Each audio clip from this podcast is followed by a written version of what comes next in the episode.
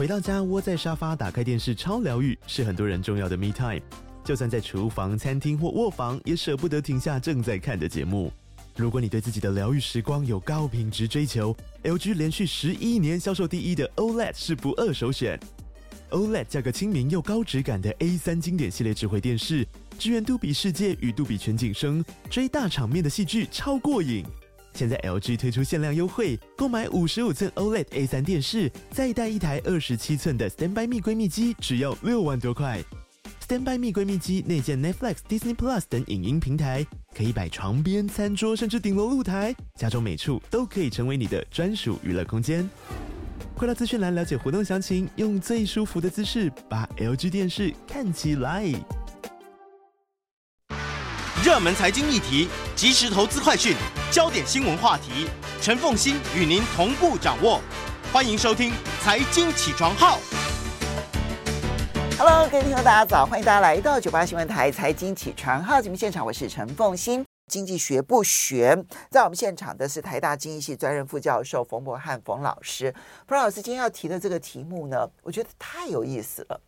LVMH，这是大家全世界知道的高档品牌当中的佼佼者，它底下的品牌非常的多啊。当然，LV 是其中最有名的，然后还有，哎，我记得好像还包括了。GUCCI 是不是也是啊？呃，GUCCI 不是，GUCCI 不是，它旗下有七十五个品牌。对啊，反正还有包括了那个酒也是，对不对？对对对，对，嗯，所以呢，它就是一个奢华品牌的代表，因为底下呢都是奢华的品牌。可是最近呢，LVMH 自己要进军好莱坞，他拍电影了。对，他们成立新的制作公司，然后用他们在巴黎的总部地址。作为公司的名称叫做 Twenty Two Montaigne，是有钱人没地方花，是不是？还是他真的这个背后，其实商业策略上面来讲，还真的有意思？呃，我觉得他们非常的高调，嗯，所以新的这间制作公司是由现在 LVMH 集团老板他的大儿子，然后到美国跟他们原本集团在美国的总监两个人共同经营管理。这样的高调，你觉得成功的几率到底大不大？我觉得好莱坞会面对翻天覆地的改变。哦对，不管他成功与否，好莱坞被改变。对，这个其实呃，我觉得时尚品牌或者是奢侈品和影视娱乐结合，大家应该会觉得想当然耳。其实这是有历史的，就早在一九六一年那个时候，奥黛丽·赫本她演那个。蒂凡内早餐，啊，对，就是跟品牌的结合。再来，二零二一年，可是那算是品牌置入，那是品牌置入。然后，二零二一年，Lady Gaga 主演的这个 Gucci 豪门谋杀案，其实讲的就是这个 Gucci 家族的兴衰历史故事。对，对。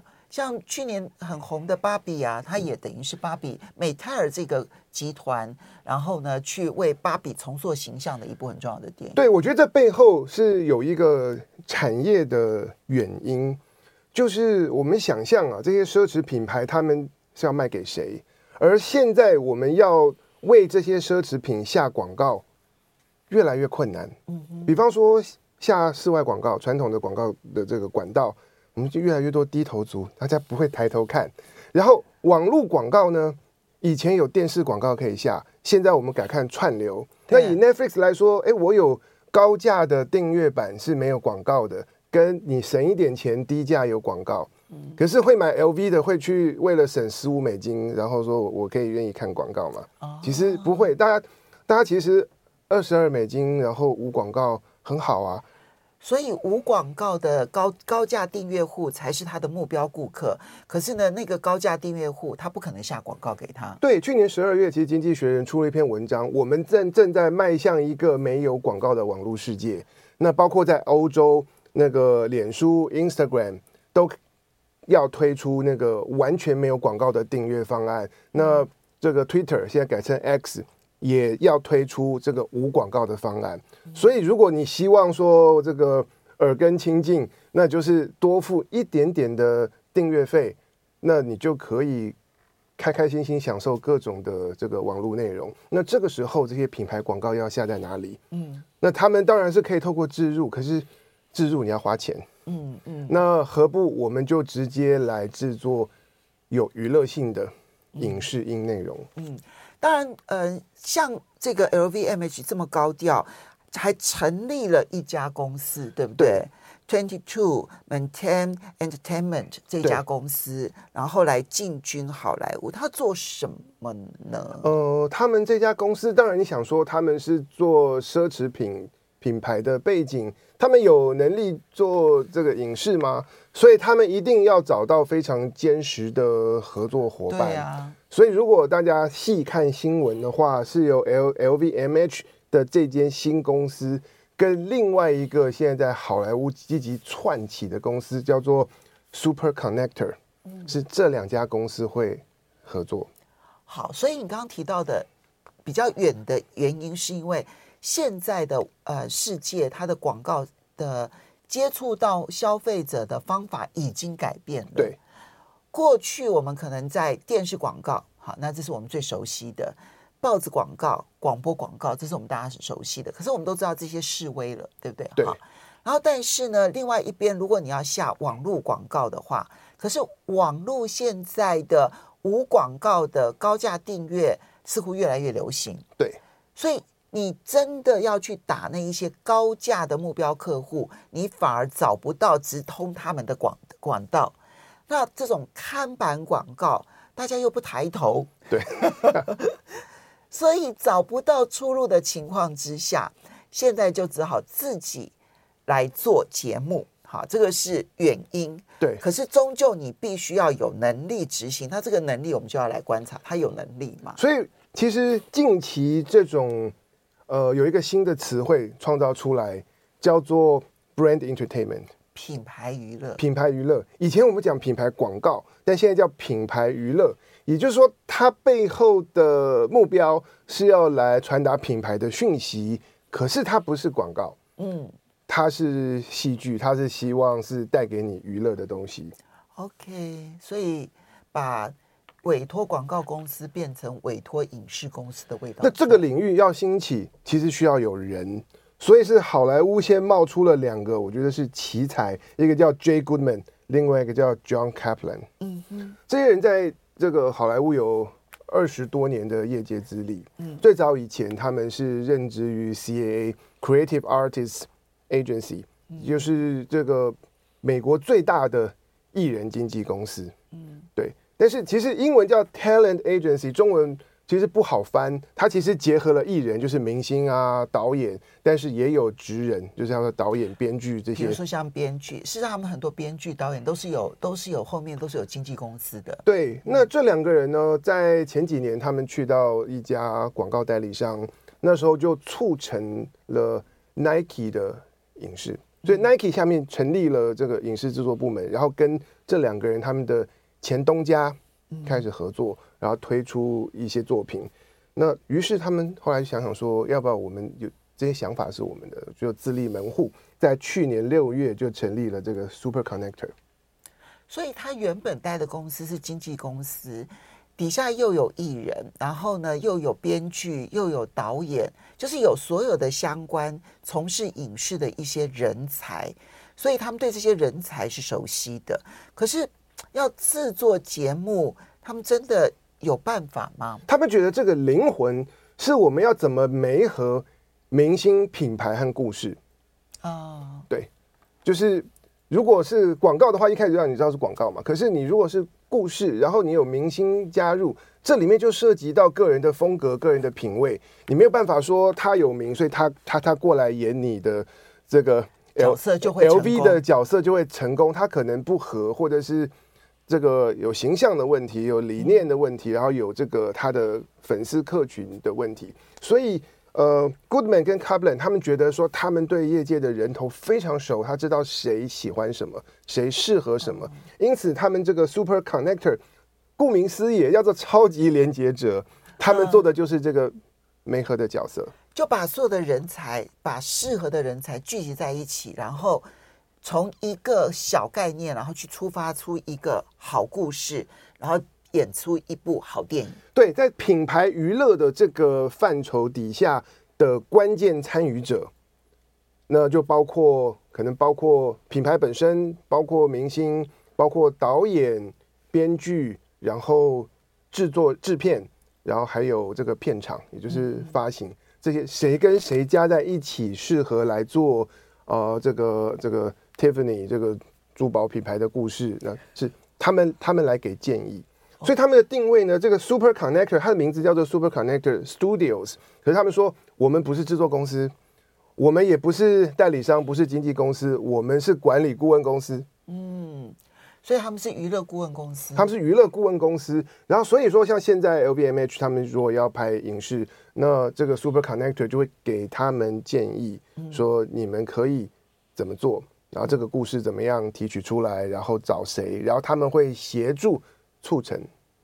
所以，LVMH 它成立的是一家影视拍片的公司，可是它跟这一家 Super Connector 这一家公司来合作了之后呢，他这一家公司去帮他找到最适当说故事的人才，对，然后跟他的品牌理念去做结合之后，对，然后慢慢才会产生出一个好的剧本，然后接着才要去找谁来主演。然后最后才能拍成片，可这这样听起来还漫漫长路哦。是漫漫长路，对，所以 LVMH 他们自己的公司做的是呢，是三 C，就是 Co-develop，就是我来参与共同开发、发展这个剧本跟故事，然后 Co-produce，我来参与共同制作，确保这这这个影视作品是符合我的品牌精神，嗯、然后最后 Co-finance，嗯，我也出钱投资成为出品人，而这个 Super Connector 就会是 LVMH。他们的顾问，然后就是给予建议，说你该找谁合作这样子。所以这就跟品牌置入到一些影视作品，其实是完全不一样的。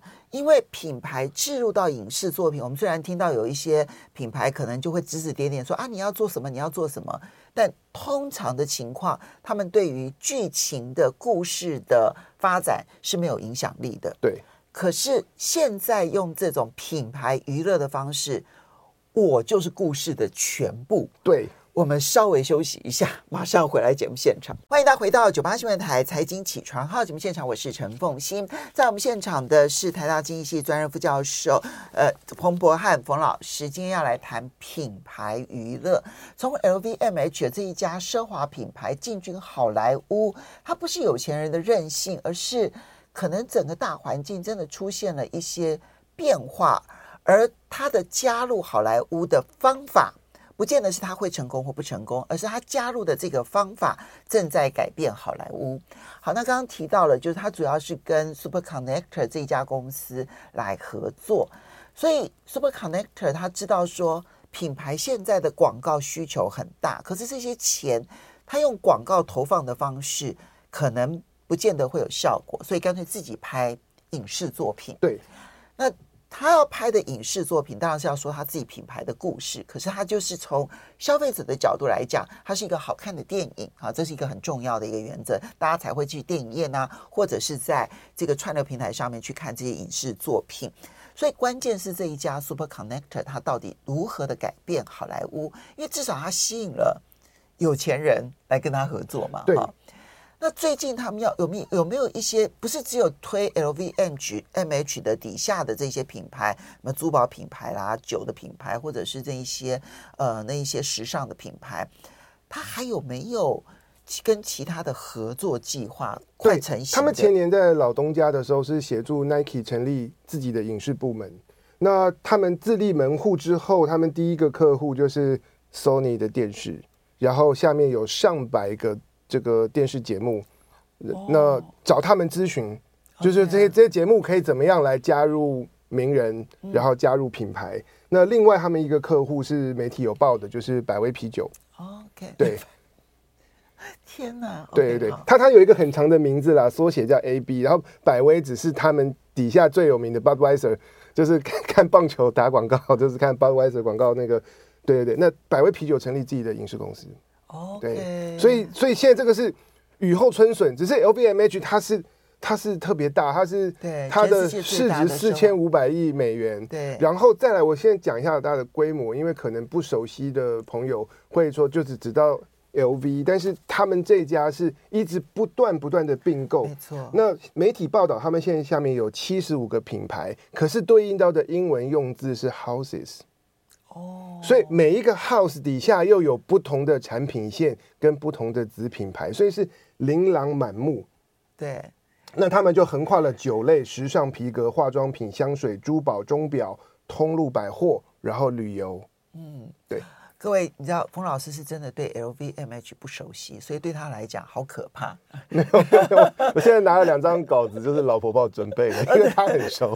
好，对，那好，那我们来看 Super Connector 他们的经营理念。他们的第一个理念是，我们要让广告变成可以赚钱的内容。以前的品牌不是找花钱找导演拍，拍完以后我要在电视播我的广告要付钱，还要砸钱。我要越多地方播，我就要付越多钱出去。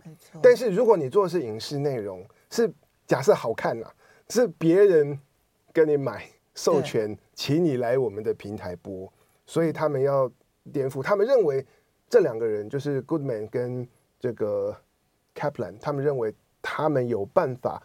呃，协助品牌来说好的故事，让这个故事本身是可以卖钱的。所以你一方面打广告，可是这个广告内容是帮你赚进收入。嗯，其实去年的芭比就是一个最明显的例子。对，你可以想象，它不止电影大卖，虽然在台湾的票房好像不是很好，这样好，可是呢，它不只是电影大卖，它未来一定是可以上架很多的串流平台，这样继续的收权利金。美美泰尔今年就还有两部。玩具的电影要出来，那那我们回到 Super Connector，它第一个就是让广告成为赚钱事业。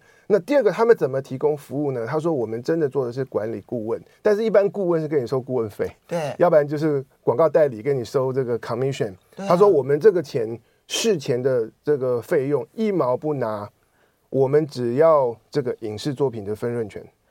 所以他把自己的利益去跟出资方的利益做结合，对。只有这个影视作品赚钱，我才能够分润。对，这是一个很强的利益动机。对，这是一个很强的利益动机，而且我觉得他们知道他们在做什么，可可能对他们来讲说这个，他们觉得很有信心，很有信心。对对对，所以他说我我我我只参加分，一定要让我分润，我才我才才为你们服务。对对对，那当然他们就主打的概念，新的词汇叫做 brand entertainment。他们认为每一个品牌。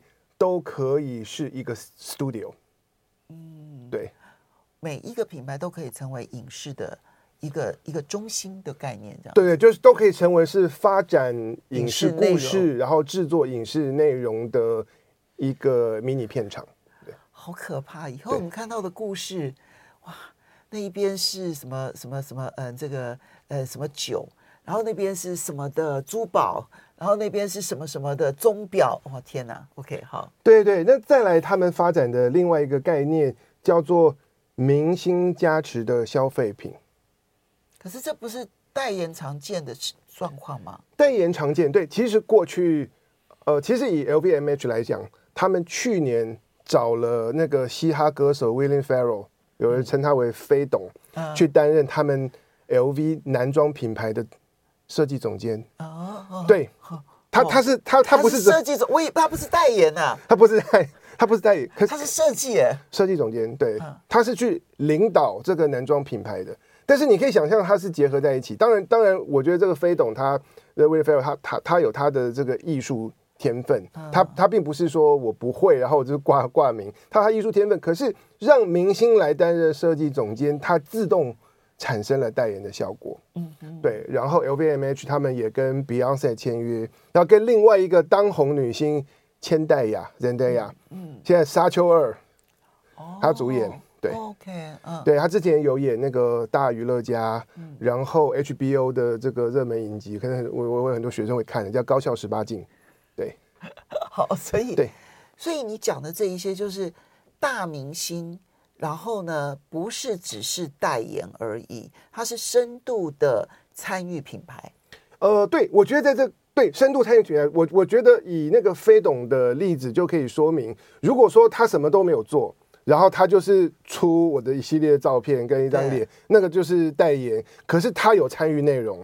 然后这个内容，你说服装设计有某种程度反映了他的品味跟艺术性，所以他们他们所谓的明星加持的消费品是有这个环节在里面的。好，所以这个部分就跟影视作品不是直接相关，不一定直接相关，对，而是我去拉拢明星跟品牌之间他们的新合作模式，对，而在他们的新合作模式当中，可以把名人的粉丝成为这个品牌的高度的爱好者，对对对，那有一点点像是联名的味道在，有有一点，然后我觉得背后也是连接到我们刚才讲的原因，没有地方下广告了，而这些明星他们之所以受欢迎，是他们都经营自媒体，对，经营自媒体，所以我个人明星，我的这个我我的粉砖其实就是我自己小型的传播广管道，哦，所以当品牌跟明星结合，其实借助的是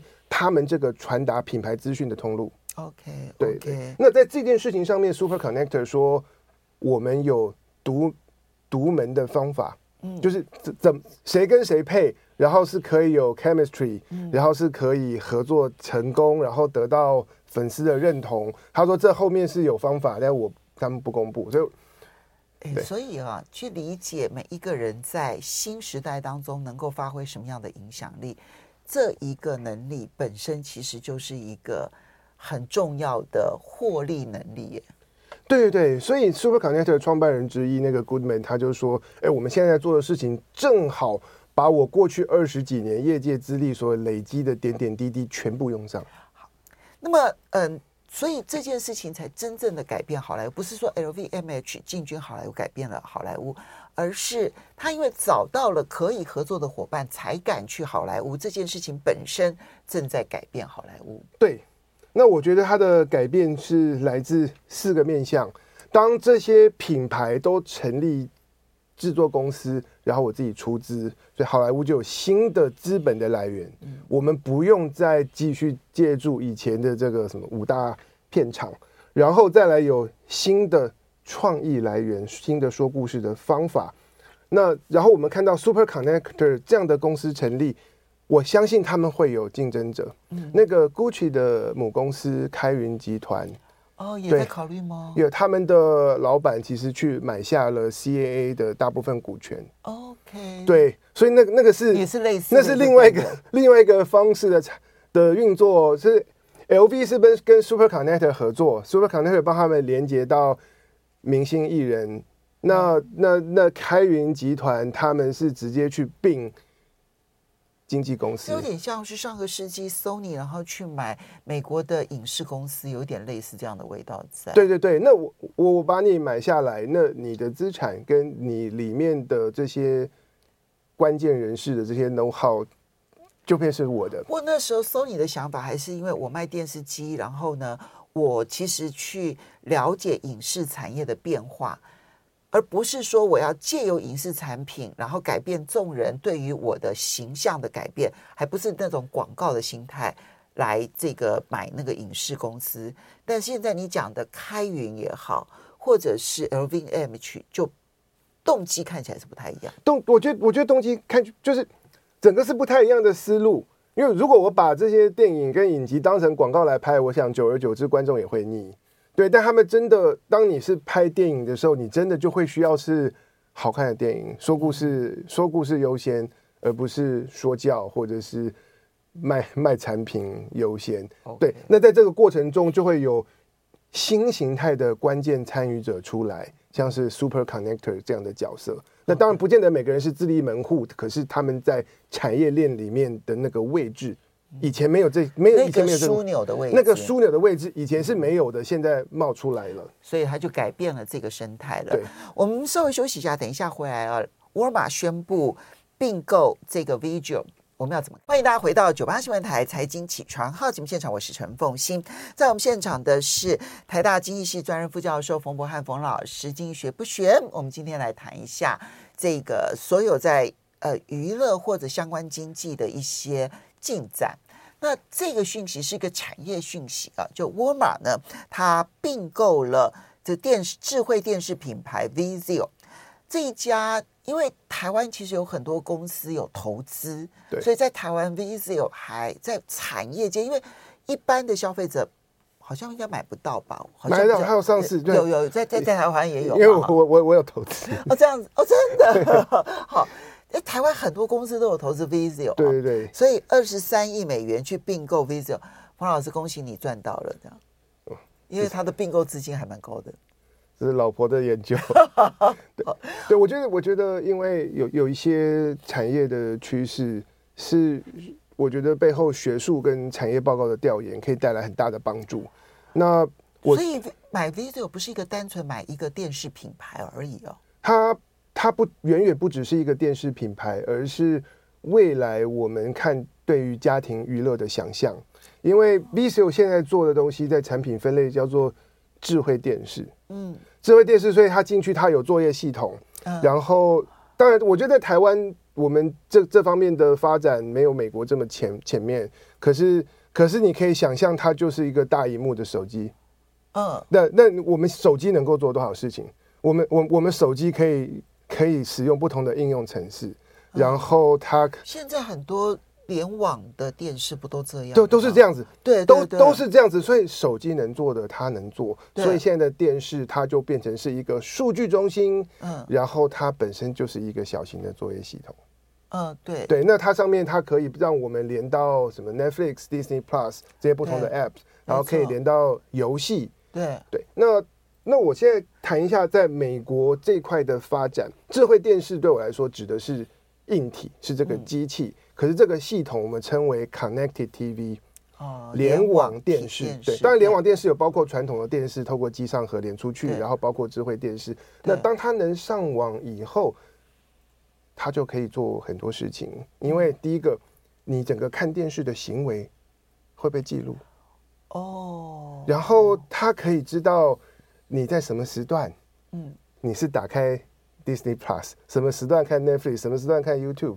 然后你做了做了什么东西，看做做了什么事情，看了什么东西，他都晓得。然后这些数据如果是跟广告那边结合起来，可以让广告的投放更加的精准。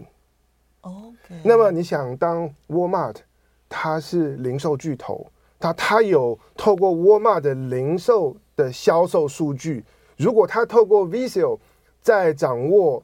这个所有用 Vizio 的作业系统的这些联网电视里面的这个媒体数据、广告数据，这个数据的强强联合，可以带来无限的想象。嗯，对。可是我我现在那可是这只有 Vizio 才做得到吗？我的好奇就在这边，就是说它跟我们现在的联网联网显示器对。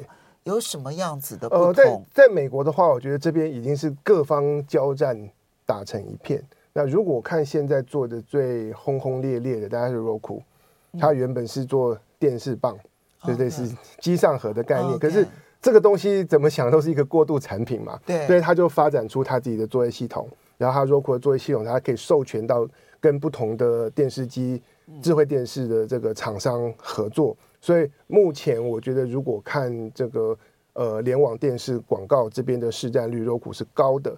可是呢，Roku 我觉得看起来有点单薄。为什么？因为 Amazon 也在做这件事情。Amazon 发展他们自己的联网电视的作业系统叫 Fire，他们推 Fire Fire TV。那 Amazon 它有自己的 Prime 的影音内容，那它现在跨足做电视，所以 Amazon 也是觊觎了这个 CTV 这一块。那那其他的包括韩国的这个三星、LG 都在积极对发展发展这个这这发展这一块。那现在我觉得对 Vizio 来说，当他如果是自己做，嗯，他会面临同样的说我的靠山在哪里？可是如果 Walmart 把它买下来，跟他跟他合作，那么它就变成是一个。有靠山的东西，它是零售加上媒体的结合。所以，你要关注的焦点，并不是在于智慧电视的发展到了一个什么样的阶段，因为智慧电视现在很多品牌都在做。对，关键是沃尔玛看到了智慧电视它所收集的数据对于它的零售销售产生的影响。对，所以才要去买 Vizio。对，而目标是。要知道那个机器本身所收集的数据为它所用，数据是一块，然后这个作业系统本身就会是一个生态系，这个作业系统就会是一个 marketplace，是一个市场，这又是另外一块。嗯、那现在这个市场跟沃尔玛的零售市场假设并购成功，那这两块就可以结合在一起。嗯、那这个这点对对 Visio 很重要，因为它如果没有后面的这个靠山的话，那它面对到的也是这个列强的竞争。对那对对沃尔玛其实也是红海厮杀、啊。对对，沃尔玛也很重要，因为沃尔玛如果不做这件事情，Amazon，我从一个网络电商的角度出发，嗯、我已经在发展我自己的电视机、我的作业系统，然后我的影音串流频道。沃尔玛不做，Amazon 已经在做。那沃尔玛如果要跟 Amazon 抗衡，我也需要做。那我就要挑选合适的，包括包括这个技术潜力，然后还有包括这个股价 价格都合适的这个电视机品牌，把它买下来。所以，冯老师，我就好奇了，那你自己你们研究之后，你们判断说这样的结合之后，会改变我们的收视习惯吗？会改变我们的收视内容吗？会改变我们的？消费行为吗？我我我我我觉得会，我觉得当然当然可能大家换电视机是慢慢的，我们不会说一口气大家就全 大大大家都都都更换了。可是，在未来的五年、八年、十年，大家都陆续更换之后，我觉得在长期会留下的就是智慧电视机啊，然后是联网联网电视的这个体系会取代我们以前的传统媒体。尤其现在电视真的越来越便宜。对对对，然后。我我我确实，因为我我自己两台电视嘛，客厅一台，然后房间一台。那房间那一台呢是十年前买的，然后客厅那一台就是十年前的那一台坏了之后，我就去换了一台，换了一台就是智慧电视，然后就是完全联网的。所以我现在不管看 YouTube 或者是看。这些串流平台都都直接在智慧电视上，我觉得以后还会更好，而且更便宜。它背后有商业模式的理由，就是说，对于我是 VIZIO 或是哪一家智慧电视来说，我希望硬体便宜，大家尽量买。你买了我的硬体，上面是我的作业系统，然后我透过我透过经营上面联网电视的广告来赚钱。如果如果你是消费者，你去买别家的电视机，然后是。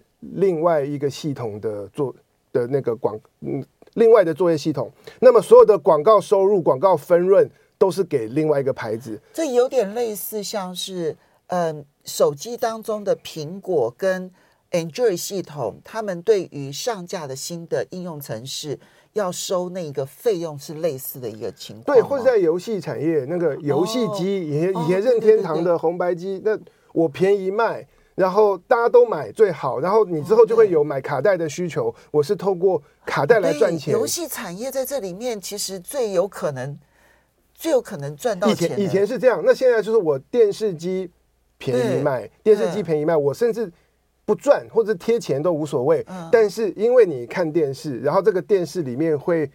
媒合广告，然后这媒合广告，我这个身为我电视的作业系统，我可以参与分润，然后我赚这块。他们现在已经媒合了，就是等于类似像是直播带货一样，但是它是电视在演，嗯、然后接着这边呢，它置入的那个品牌就在右下角。其实就可以点进去，就可以直接买。对，其实我有帮大家准备这个联网电视的商业模式三大来源。第一个就是联网电视广告，嗯，那包括有一些不同的串流平台的 App，它如果要走广告模式，如果要在你的作业系统。